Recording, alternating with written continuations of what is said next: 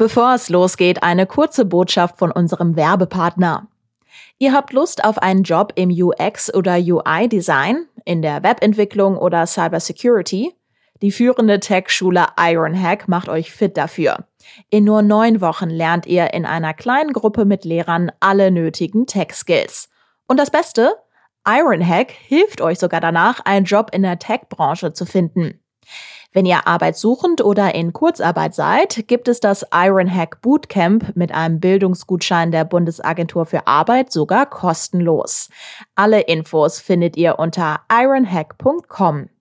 Und jetzt geht's los mit dem Aufwacher. Es spricht einmal dafür, dass die Veranstaltungen sicherer sind. Es gibt zweitens der Wirtschaft die Sicherheit, dass sie auch bei höheren Inzidenz- und Krankenhauszahlen weiter öffnen können. Und drittens spricht auch dafür, dass wir was tun müssen, wenn die Krankenhäuser wieder volllaufen. Acht Bundesländer setzen schon auf die 2G-Regel. Kommt sie bald auch in Nordrhein-Westfalen? Aussagen aus dem Gesundheitsministerium lassen zumindest darauf schließen. Sprechen wir drüber in dieser Folge. Rheinische Post Aufwacher. News aus NRW und dem Rest der Welt. Hallo zusammen, Wiebke Dumpe ist hier und ich bringe euch heute durch diesen Aufwacher. Wir klären in dieser Folge später noch, warum ein Streit unter Eisverkäufern in Wuppertal eskaliert ist, schauen aber jetzt zuerst mal darauf, warum die 2G-Regel in Nordrhein-Westfalen jetzt doch ein bisschen näher rückt. Und das, obwohl NRW-Ministerpräsident Armin Laschet und NRW-Gesundheitsminister Karl-Josef Laumann bis jetzt ja eher dagegen waren. Laschet hat ja sogar gesagt, diese Regelung sei kein Thema für NRW. Jetzt scheint das aber doch alles gar nicht mehr so klar zu sein. Zumindest lässt die Äußerung einer Sprecherin des NRW Gesundheitsministeriums so eine Schlussfolgerung zu. Sie hatte angedeutet, dass es im Falle einer Pandemie der Ungeimpften für diese Personen neue Schutzmaßnahmen geben könnte auf das ganze 2G-Thema. Da schauen wir jetzt mal genauer drauf mit unserer Impfexpertin bei der Rheinischen Post, Antje Höning. Hallo Antje. Hallo Wiebke. Hessen, Sachsen-Anhalt, Berlin, Brandenburg, Sachsen, Niedersachsen und Baden-Württemberg, die setzen schon auf die 2G-Regel und in Hamburg dürfen Gastronomen sich das selber aussuchen. NRW aber bis jetzt noch nicht. Warum ist das so? Ja, bislang hat Nordrhein-Westfalen das vermieden, weil man hoffte, mit anderen Maßnahmen äh, auskommen zu können. Herr Laumann weist zu Recht darauf hin, dass ja auch schon so der Druck auf die Ungeimpften steigt. Im Oktober müssen sie ja für die Tests zum Beispiel selbst zahlen. Schon jetzt ist es unbequemer, wenn man auf Reisen ist. Und so hat man versucht, das bisher zu vermeiden. Allerdings deute ich die jüngsten Erklärungen aus dem Gesundheitsministerium schon so, dass man da den Horizont weitet und sich das äh, durchaus auch doch vorstellen kann. Glaubst du, das ist jetzt nur noch eine Frage der Zeit, bis das hier in der NRW auch passiert, also bis Laumann nachzieht? Ja, ein bisschen glaube ich das, zumal das ja auch nicht so eine Schwarz-Weiß-Frage ist, sondern in äh, manchen Bereichen die 2G-Regel in Nordrhein-Westfalen jetzt schon möglich ist. So hat das Ministerium nochmal klar erklärt, dass Kreise und kreisfreie Städte ja schon heute strengere Regeln als die Corona-Schutzverordnung erlassen können. Sie äh, müssen dann nur klar absprechen, für welche Bereiche das ist und die Städte dürfen das nicht auf Kinder und Jugendliche anwenden, was ich ja auch sehr richtig finde.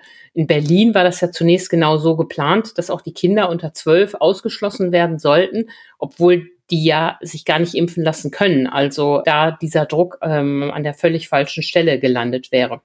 Also das ist aber schon ein Fall, wo NRW die Möglichkeit zur 2G-Regel einräumt und auch private Veranstalter können jetzt schon ähm, Veranstaltungen in 2G durchführen. Das heißt, jenseits der landesweiten Globalregel gibt es jetzt schon viele Möglichkeiten für 2G und wenn die Lage im Herbst, Winter sich verschärfen wird, wird man auch in NRW über härtere Maßnahmen nachdenken müssen. Wovon hängt das denn dann jetzt final noch ab, bis wir nachziehen? Und was spricht vor allem dafür, das jetzt zu machen? Ja, dafür spricht ja gleich mehreres. Es spricht einmal dafür, dass die Veranstaltungen, sei es der Restaurantbesuch, der Theaterbesuch, der Stadionbesuch, sicherer sind für alle die, die da sind. Die wissen, hier sind nur Geimpfte und Genesene. Es gibt zweitens der Wirtschaft die Sicherheit, dass sie auch bei höheren Inzidenz- und Krankenhauszahlen weiter öffnen können. Denn mit dieser Regel im Rücken kann man bei höheren Infektionszahlen einfach die äh, Läden, ähm, die Veranstaltungen offen halten. Und drittens spricht auch dafür, dass die, wir was tun müssen, wenn die Krankenhäuser wieder volllaufen. Die Inzidenzen spielen keine Rolle mehr, das ist ja auch gut so, aber es soll natürlich weiter verhindert werden, dass die Intensivstationen voll werden und an die Belastungsgrenze kommen. Und dafür muss man ein Mittel an der Hand haben. Und klar ist auch, wir können nicht die Menschen, die sich haben impfen lassen, die womöglich Nebenwirkungen erlitten haben, jetzt auch noch bestrafen, indem wir sie in einen neuen Lockdown schicken. Also den neuen Lockdown darf es allenfalls für ungeimpfte geben. Und der Schritt davor ist die Einführung der zwei G-Regel. Jetzt gab es ja gerade auch eine Party in Münster, wo nur Menschen zugelassen wurden, die entweder geimpft oder genesen sind. Und da haben sich halt über 80 Feiernde angesteckt, obwohl eben alle Rahmenbedingungen eigentlich stimmen müssten. Das ist eine ziemlich beachtliche Zahl, finde ich. Und wenn wir uns das jetzt mal angucken, Antje, könnte man dann nicht auch sagen, 2G bringt uns doch gar nicht weiter? Ja, du hast recht. Auf den ersten Blick ist diese Party in einem Club in Münster Wasser auf die Mühlen der Kritiker der 2G-Regel. Die Quote ist echt enorm. Ähm, 81 Gäste sind schon infiziert von den 380 und die Stadt schließt nicht aus, dass es auch mehr sind. Ich hatte auch erst das Gefühl, haben die überhaupt richtig kontrolliert? Die Stadt sagt ja, der ähm, Clubbesitzer habe sich an alle Auflagen gehalten und habe kontrolliert. Nun werden die Impfausweise von den ganzen Betroffenen kontrolliert. Die müssen die abgeben bei der Stadt. Noch haben das nicht alle gemacht. Die Stadt ist da aber hinterher und kann nach eigener Aussage die Menschen da auch ähm, zwingen, dass sie den Impfausweis abgeben.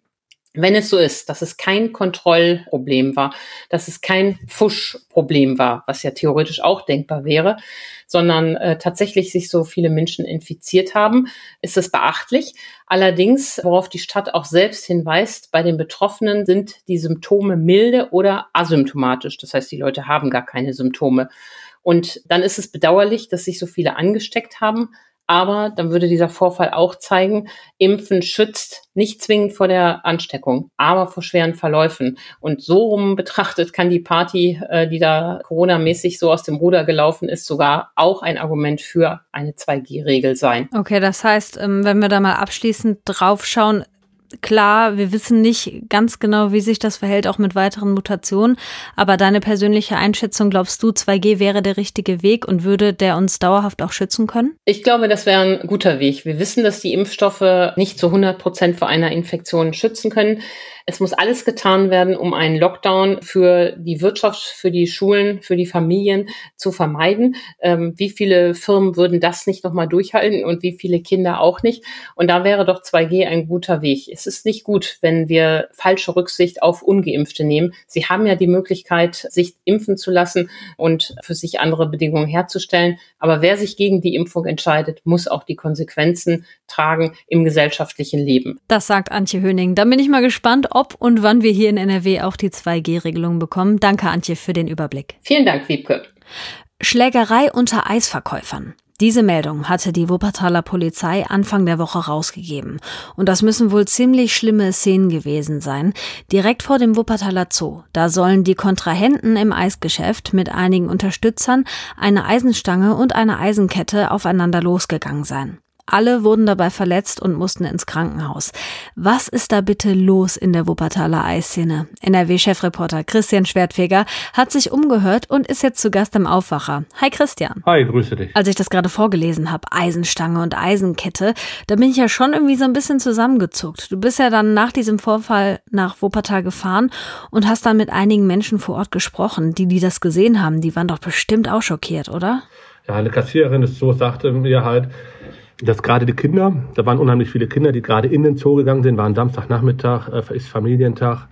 Die haben diese Schlägerei mit anbekommen. Die sind mitten reingeraten. Ne? Die haben nichts abbekommen, aber die haben gesehen, wie die Männer da aufeinander eingeprügelt haben. Und das äh, halt äh, mit diesen Eisenstangen da waren auch Kinder sicherlich zum Teil verstört, aber auch die Anwohner äh, dachten, das hätten sie noch nie erlebt, sowas. Ne? Also solche äh, Szenen also wären ganz, ganz schlimm und heftig gewesen. Aber warum haben die sich denn da gestritten? Also geht es tatsächlich um den Verkauf, also wer da irgendwie den besten Platz bekommt? Ja, also davon gehen äh, die Eisverkäufer in Wuppertal aus. Also die Szene am Wuppertaler Zoo stellt sich wie folgt dar.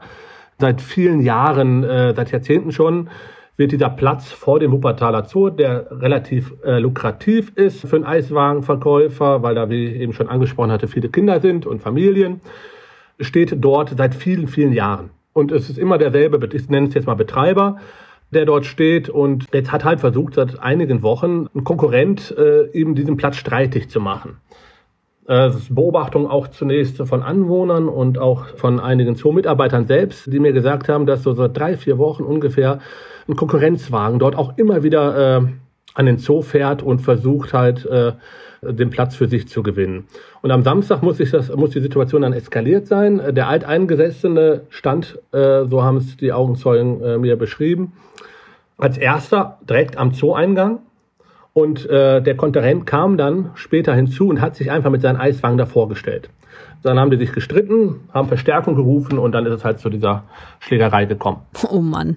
Am Wochenende wurde ja auch die Polizei gerufen. Aber ich frage mich ja, inwiefern kann die Polizei da grundsätzlich eingreifen? Also wenn es zu so einer Schlägerei mit Verletzten kommt, dann nimmt das ja auch krasse Ausmaße an. Also ich sag mal so, man spricht da jetzt intern vielleicht von einer Art Revierkampf. Also man muss sich das so vorstellen. Also in Wuppertal äh, sagten mir Eisverkäufer, mit denen ich lange gesprochen habe über diese Entwicklung, über die Szene, wie sich dort alles abspielt, sagten mir halt, dass es in Wuppertal unheimlich viele Eisverkäufer gibt. Es gibt so drei bis fünf große Player, nenne ich sie jetzt mal, auf dem Markt dort, die jeweils zwischen drei und mindestens fünf Eiswagen haben.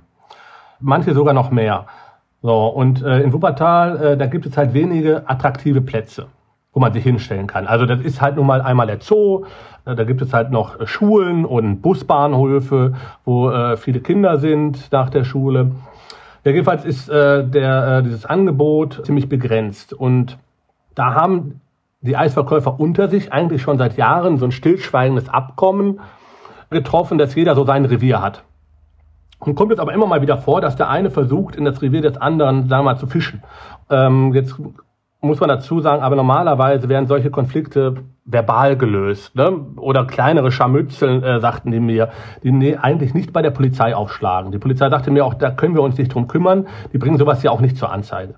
Okay, wie müssen wir das Ganze denn jetzt einordnen? Also gibt es da jetzt in Zukunft immer mal wieder Streit um den besten Eisverkaufsplatz vorm Wuppertaler Zoo? Also Wuppertal äh, scheint in der Tat äh, ziemlich speziell zu sein, äh, sagten mir auch die Eisverkäufer dort, weil wie ich gerade schon sagte, anders als in Düsseldorf, hier haben wir ja auch äh, einige Eisverkäufer, ich glaube, man kennt sie, man sieht sie auch immer wieder auf den Straßen, äh, gibt es dort halt wenig attraktive Plätze, aber verhältnismäßig viele Eisverkäufer.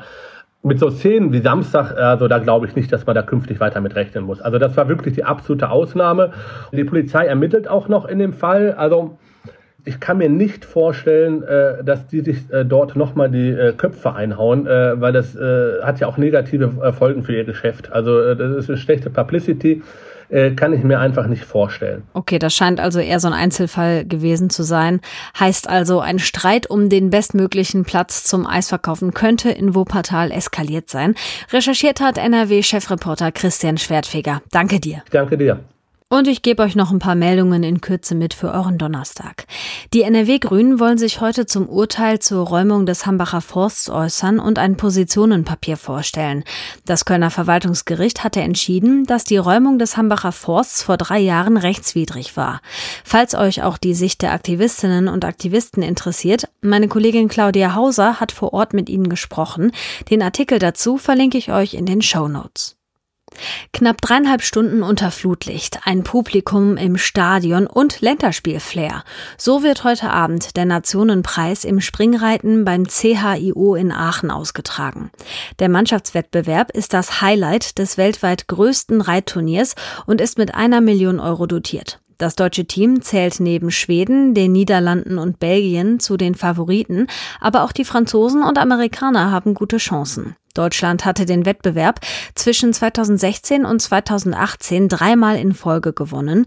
Den letzten Nationenpreis hat Schweden nach Hause geholt. Das Turnier wird heute Abend um 19.30 Uhr im WDR übertragen und ein Link zu mehr Infos packe ich euch auch in unsere Show Notes. Hier noch eine kurze Info für alle von euch, die mit dem Auto unterwegs sind.